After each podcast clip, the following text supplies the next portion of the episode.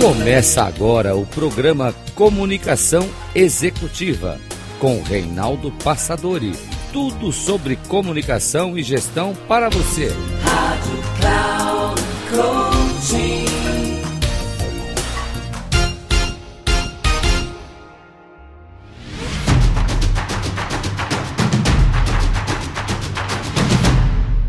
Olá, bem-vindo a mais um programa Comunicação Executiva.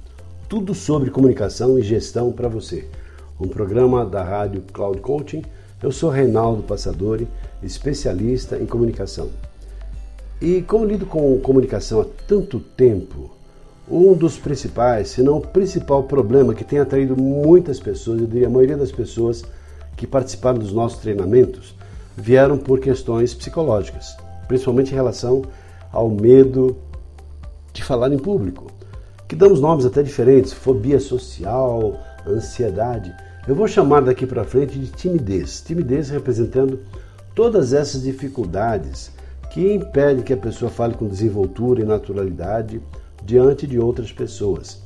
Ou até não só diante de outras pessoas, num público, mas pode ser, por exemplo, homens diante de mulheres, às vezes pessoas diante de um microfone, pessoas que ficam perdidas diante de, um, de uma tela de, de, de, de vídeo de computador e pessoas que, homens diante de mulheres, mulheres diante de homens, ou seja, situações das mais diversas. Ou quando a pessoa está preparada, por exemplo, andando aqui onde estamos, na Avenida Paulista, de repente chega lá um repórter aqui na TV Gazeta, como aconteceu várias vezes comigo, estamos andando por ali, de repente chega lá um repórter e põe o microfone na sua frente e te faz uma pergunta. Nessa hora tem gente que prefere morrer, foge, não é? Porque ao invés de, pois não, qual é o problema? Responde, se for dar uma opinião, responder. E tem gente que foge, justamente por essa dificuldade que eu estou chamando de timidez. Quais são as causas dessa timidez? Quais são as, as origens desse problema psicológico né, que gera ansiedade, que gera essa tensão, esse medo? É justamente o fato de ficar em evidência. Porque quando uma pessoa fica em evidência diante de outras pessoas, pode ser que ela não tenha os problemas, mas na cabeça dela como se ela vai ficar tão fragilizada que vai mostrar as suas limitações. E às vezes problemas que não existem, mas na cabeça dela existem certas limitações. Talvez algum aspecto físico, algum pequeno deslize, algum problema que ela possa ter relacionado à, à gramática, ou ela não tem, enfim, essa desenvoltura e facilidade. Por isso que normalmente as pessoas têm nessa hora, no próprio corpo, manifestações, tais como tremedeira, gagueira, sudorese, branco, taquicardia, vontade de sair correndo, ou de aparecer um buraco ali na frente, a pessoa entrar no buraco e aparecer só depois, se levantar só depois que todo mundo foi embora. Ou seja, são dificuldades, a pessoa foge disso. E quando uma pessoa foge, o que acontece? Ela não é percebida, não é reconhecida, não é valorizada. Porque no contexto profissional, ela vai ter que falar, participar de reuniões, vai ter que participar de processos seletivos, vai ter que se expor de um jeito ou de outro. E a pessoa que tem essa dificuldade, ela fica se escondendo, fica fugindo de situações que seriam justamente as situações que fariam com que ela se mostrasse, mostrasse o seu potencial e a sua capacidade e fossem a partir daí reconhecidas, valorizadas pelas outras pessoas. Quantas pessoas há que têm uma capacidade incrível, um potencial fantástico, mas não mostram esse potencial justamente por esse, por esse medo, por essa dificuldade, por essa timidez falando um pouquinho sobre algumas das origens desses medos, dessas tensões. Um deles é, são traumas. Trauma é o resíduo de uma experiência negativa pela qual a pessoa passou. Por exemplo, uma pessoa que sofreu um acidente de carro, ou uma pessoa que caiu numa piscina funda e quase lá morreu afogada, engoliu um pouco d'água. Depois que sai daquela situação, no caso do acidente, a pessoa sobreviveu, claro, teve lá que se curar, tal, teve uma coisa, outra foi para o hospital, mas se curou, voltou à normalidade. E a pessoa que quase morreu afogada saiu d'água, foi salva, tal, tal, mas na cabeça dela fica como se toda vez que ela estivesse numa condição, estiver numa condição parecida, semelhante àquela, vai acontecer a mesma coisa. E há pessoas que têm medo de entrar numa piscina, há pessoas que têm medo de entrar numa água do mar, até lá numa banheira, a pessoa fica com medo. Por quê? Porque existe um trauma instalado. Né? E assim, traumas dos mais diversos. Pessoas que tiveram mordida de cachorro, ficam com, com traumas de cachorros. E assim, cada uma pessoa numa situação diferente. E essa relação em, em, relação a esse trauma em relação a falar em público, porque um dia a pessoa teve que fazer uma breve apresentação, às vezes diante de um grupo de colegas lá na escola, e o professor talvez mal preparado, não soube lidar com a situação, exigindo que a criança ou jovem se saísse bem, e pronto, a pessoa teve dificuldade, não conseguiu, travou, travou literalmente, e se instalou um trauma ali. E se a pessoa não fizer nada em relação a isso, vai ficar com esse trauma para o resto da vida. Também, experiências mal sucedidas. Quem é que não pisou na bola, não cometeu alguma gafe, alguma situação? E pelo simples medo disso acontecer de novo, que isso possa acontecer de novo, a pessoa prefere fugir do que enfrentar aquela situação. Também outra dificuldade é a falta de experiência. Como é que se pode esperar que uma pessoa vai fazer uma primeira apresentação pela primeira vez na vida e vai brilhar, e vai ter desenvoltura, vai ter tanta habilidade, né, quanto uma pessoa que já faz isso há tanto tempo? Não dá, é difícil, é claro, é praticamente impossível isso acontecer. É como aquele cantor que canta, tal, mas de repente assim não sabe cantar direito e vai se meter lá no microfone diante de uma plateia grande e não tem experiência. Talvez receba uma vaia, porque não é da noite para o dia que a pessoa ganha essa experiência, que vai sendo fortalecida com o tempo, com a prática, com o exercício. Essas são as dificuldades mais comuns relacionadas ao medo, né? a esse medo instalado, a essa timidez. Há também aquelas pessoas que se fazem de vítimas e se julgam inferiores a outras pessoas. Tem até nomes bonitos, por exemplo, Síndrome da Impostora, aquela menina que, por melhor que faça, não vai se perceber no seu devido e real valor, vai se julgar uma pessoa aquém da sua real capacidade, aquém da sua real competência. E não é problema dela, todo mundo percebe que ela tem capacidade competência, mas na cabeça dela ela funciona como se fosse uma pessoa inferior. Pessoas muito indecisas, não é? Vai escolher um assunto, outro assunto, então pela indecisão ela fica intimidada em relação a isso. Há outro problema também que são as pessoas perfeccionistas. Na verdade, quero te perguntar uma coisa. O que de verdade procura um perfeccionista? Pense um pouquinho a respeito disso. Talvez você tenha pensado, perfeccionista procura perfeição, procura melhorar a cada dia, etc. Tudo bem. Mas na verdade, se você observar bem, um perfeccionista, uma pessoa perfeccionista, ela na verdade procura o erro. Porque por melhor que faça, ela sempre vai esperar entender que alguma coisa não está devidamente trabalhada, não foi devidamente feita, porque não atingiu a perfeição. E a perfeição é só divina. Poxa, mas você tirou uma nota muito boa, você tirou 9, 9,5 lá na prova. É, mas eu não tirei 10. Tá? E a pessoa sofre porque não tirou 10, tirou só 9,5. Isso é uma certa tolice, na verdade, né? e há pessoas que infelizmente agem desse jeito. Outra dificuldade é prisão ao passado, porque no passado teve algum momento de glória, de alguma conquista, ela fica presa ao passado, porque talvez por alguma razão ela tenha tido um sucesso e que não se repete se a pessoa não se preparar devidamente. É aquelas que ficam preparadas para o futuro, como se lá na frente, depois que eu me formar, depois que eu fizer pós-graduação, depois que eu me casar, depois que eu fizer isso, e a pessoa projeta a sua desenvoltura e tranquilidade lá no futuro. Não. A questão é agora. Esse é o exato momento no qual estamos vivendo, que eu estou aqui falando e você está ouvindo a minha gravação num outro momento. Esse é o nosso momento, o momento presente, esse presente precioso, que é exatamente o único momento no qual nós vivemos e podemos fazer alguma coisa. Há outras pessoas que agem por impulso, ou seja, não têm um controle emocional, não têm uma segurança. E são, assim, e muito impulsivas porque agem em conformidade com aquela emoção daquele instante, daquele momento. E claro, tudo aquilo que ela faz, ela acaba tendo as consequências da sua impulsividade, porque não pensaram antes de agir. E essas, esses comportamentos que não têm inteligência emocional geram como consequência algo negativo. Há também dificuldades relacionadas a problemas de voz, problemas físicos. Pessoas que não falam bem, que não falam alto, que falam muito baixinho, pessoas que falam depressa demais ou que têm limitações relacionadas à dicção, não pronunciam bem os sons das sílabas, das palavras, não têm leveza na fala, não têm uma capacidade de expressar as emoções na hora que estão falando. Sua fala é ríspida, é linear, não tem vida. Claro, e nesse sentido as pessoas acabam sendo verdadeiros soníferos, porque as pessoas dormem ao invés de ouvi-la. E sabendo disso já, a pessoa, claro, fica né, se recolhendo, achando que vai acontecer, obviamente, a mesma coisa. Problemas relacionados a corpo. Há pessoas que fazem apenas movimentos repetitivos, mas não estão fazendo um gesto. Um gesto é aquele movimento que você faz que está sintonizado com o conteúdo da fala. Se é força, com a mão fechada, ou dando murro no ar, se é alguma coisa assim de primeiro, segundo, terceiro, a pessoa aponta nos dedos, o primeiro um dedo, dois, segundo dois dedos, terceiro três dedos e assim por diante do passado, alguma coisa que ela aponta para trás, do presente ela aponta para baixo e para frente ela aponta para frente. São é, alguns exemplos muito simples de uma gesticulação, sim, adequada. Aí são gestos, porque estão congruentes com aquilo que está sendo dito. E também, além do corpo, a postura, a elegância, o jeito de se vestir, o jeito de se apresentar, a marca pessoal, a aparência pessoal. Há pessoas que se, se julgam feias, se julgam inconvenientes, não gostam do próprio corpo, não gostam de si e imaginam assim, ficam se julgando a quem daquilo que realmente são. E se julgam pela aparência. Então o preconceito está na própria pessoa que deprecia sua própria aparência porque gostaria de ser diferente, parecido com aquele artista, e na verdade não é.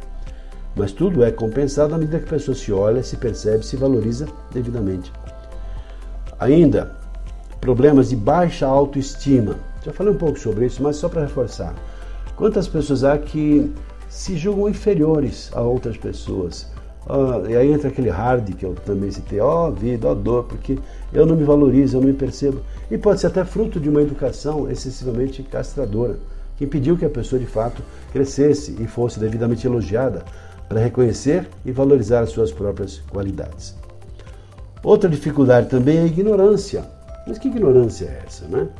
Não estou falando aqui da pessoa ignorante, ser brusca, tosca é grosseira. Não, não é esse tipo de ignorância que estou falando. É ignorância em relação ao conteúdo da fala, em relação ao contexto, em relação ao ambiente, em relação a saber contar uma boa história, em relação a estruturar de forma adequada um pensamento, em relação à gramática, em relação ao vocabulário. E a pessoa não conhece, não domina, claro, isso vai se refletir lá nas dificuldades que ela tem ou vai ter quando tiver que fazer apresentações ou falar com outras pessoas. Muito bem, até agora eu falei sobre a origem, sobre os problemas relacionados a essa limitação psicológica, que é o famoso medo de falar em público, eu estou chamando aqui genericamente de timidez. E a questão então é a seguinte: e daí? O que fazer em relação a isso?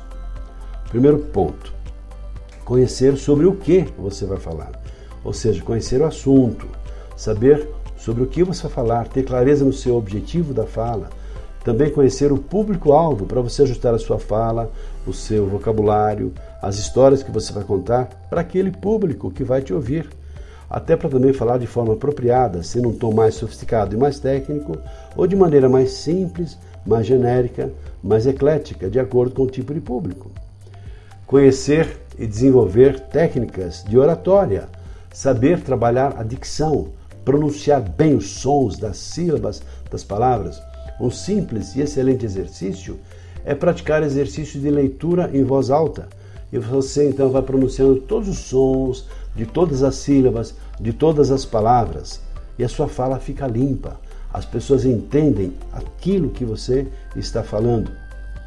Também em relação ao seu próprio corpo, cuidar da aparência, não precisa ter uma roupa sofisticada, de boa grife, não, uma roupa simples, que seja mais limpa, asseada, limpa, bem passada, adequada em relação àquele contexto. Um sapato bem engraxado, se for o caso dos homens, mulheres com adornos discretos, sem aquelas joias ou aquelas bijuterias que fazem muitos barulhos. Não, discreto. A descrição sempre é interessante nesse contexto.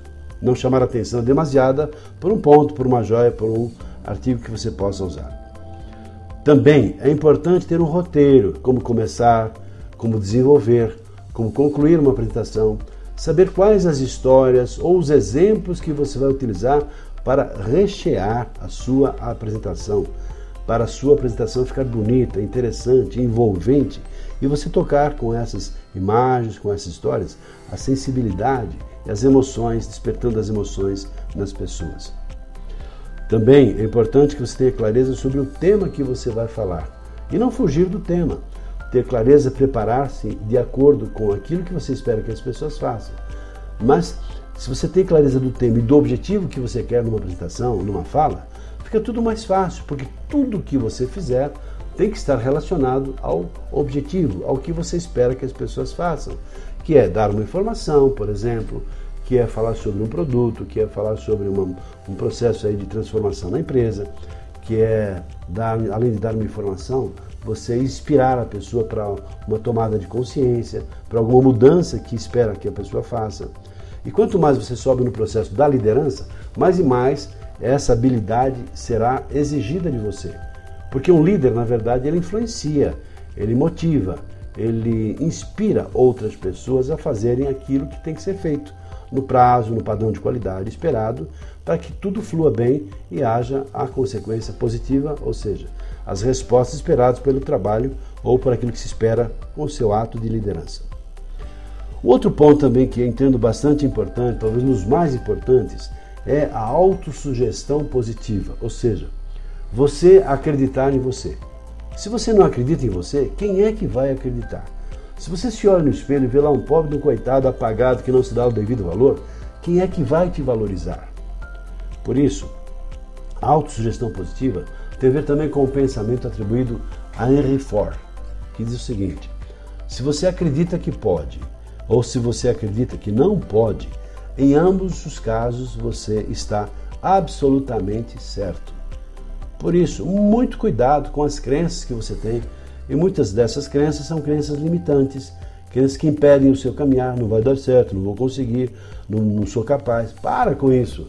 Você vai conseguir sim, é capaz. E se você precisar de preparo e estudo, estamos aqui para te ajudar no processo de autoconhecimento e transformação pessoal. Faça um bom curso de oratório, um bom curso de comunicação verbal. Se prepare para ser um palestrante, uma pessoa que vai fazer isso. E todo mundo pode se desenvolver nisso.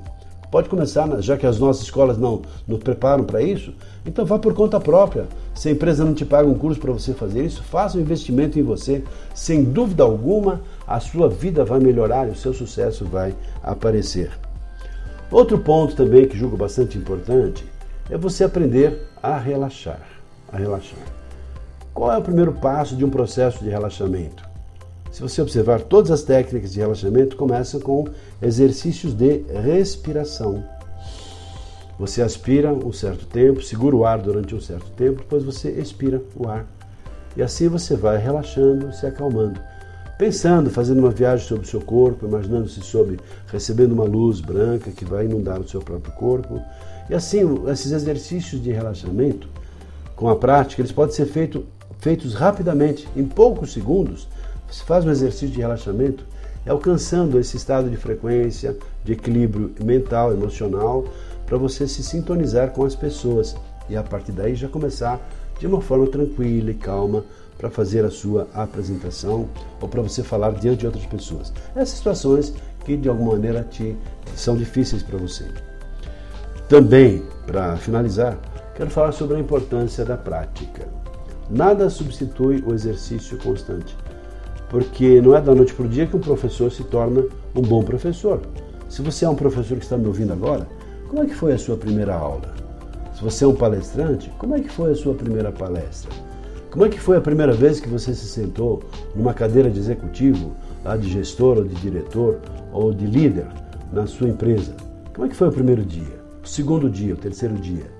Como é que, ou seja, quando nós começamos a fazer alguma coisa pela primeira vez ou pelas primeiras vezes, nós não vamos ter a desenvoltura e habilidade que vem com o tempo, com a prática, com o exercício constante e frequente.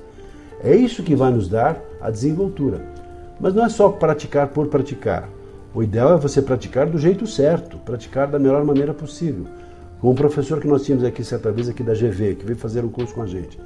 Ele era muito bom, tinha muito conhecimento, mas só que a sua fala era linear falava de uma forma sem vida, muito embora fosse muito culto. Uma pessoa muito legal, uma pessoa muito, sabe, extrovertida, uma pessoa com muito conhecimento, mas sua fala era linear. E nós o ajudamos a trabalhar a, variação de voz e volume, contar uma boa história, dar vida à fala e expressar as emoções. Praticando do jeito certo, conseguiu, depois de um bom treino, no primeiro ano depois de lecionar 10 anos na GV, ser convidado para ser o paraninfo das turmas. Então, perceba como é importante a prática, mas a prática certa. Não é só fazer por fazer é praticar do jeito certo. E assim, mais e mais, você vai se aperfeiçoando. Tudo isso para dar a você a segurança necessária para você enfrentar o famoso medo de falar em público, para você ter calma, tranquilidade, desenvoltura em toda e qualquer situação que de alguma maneira te apavora. E até te proponho mais, não só se acalmar, mas ter prazer em mostrar a totalidade do seu potencial. Ficamos por aqui desejando a você que você tenha gostado desse conteúdo, que entendo bastante interessante, e nos encontramos no próximo programa. Até lá e fica aqui o meu abraço. Até lá.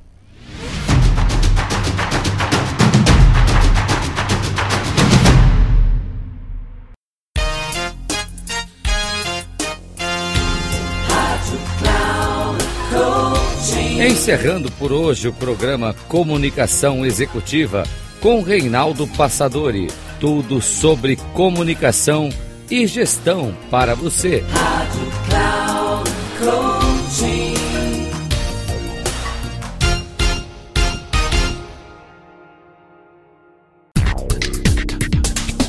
Se ligue. Comunicação Executiva com Reinaldo Passadori sempre às segundas-feiras, às 8 da manhã, com reprise na terça às 12 horas e na quarta às 16 horas, aqui na Rádio Cloud Coaching. Acesse o nosso site radio.cloudcoaching.com.br e baixe nosso aplicativo na Google Store.